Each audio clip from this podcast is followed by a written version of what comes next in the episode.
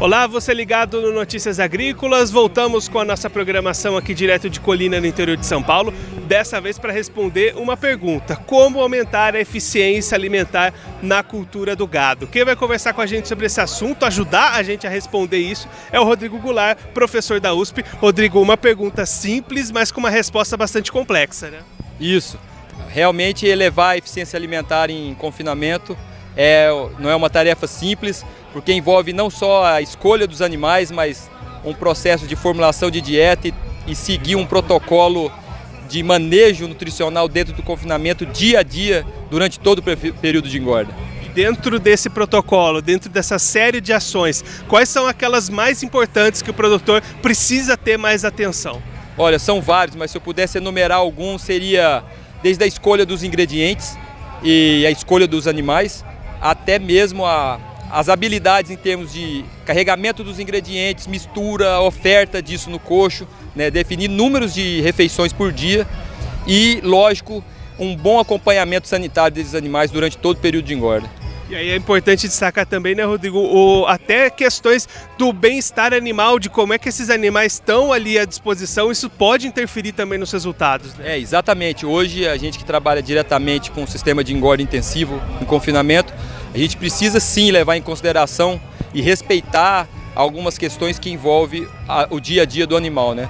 Então, hoje em dia a gente acredita muito na utilização de sombra em confinamento, a algumas práticas que favoreçam um maior bem-estar em termos de densidade do animal em metros quadrados num curral de confinamento e, e número de animais por lote. São pontos importantes também. Então, não tem uma, não é uma relação direta, come mais, vai ter mais peso, não tem essa relação diretamente. Não porque dependendo do perfil de dieta, você pode fazer uma dieta um pouco mais rica em energia, onde esse animal comeria um pouco menos, mas ele teria uma boa eficiência energética e, portanto, um bom desempenho animal. E aí, quais são as diferenças de resultados que pode se obter lá no final com uma boa estratégia, com, se atentando a esses pontos que a gente destacou?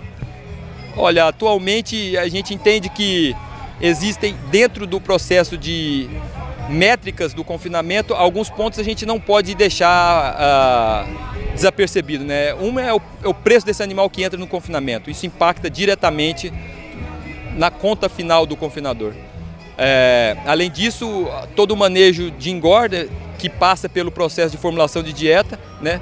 E um outro ponto que a gente acredita muito também, que é definir um ponto ótimo de abate. A partir do momento que o confinador define um ponto ótimo de abate no confinamento, esse animal ele precisa ser automaticamente direcionado para o frigorífico, porque a cada dia que passa é um custo a mais no confinamento, onde eu tenho, teria uma resposta aí um pouco aquém do esperado. Então, definir ponto ótimo de abate é algo que impacta muito na eficiência total do confinamento. E manter esse bom planejamento, tudo alinhadinho, vai conferir lá na frente mais rentabilidade, uma maior margem para o produtor. Com certeza.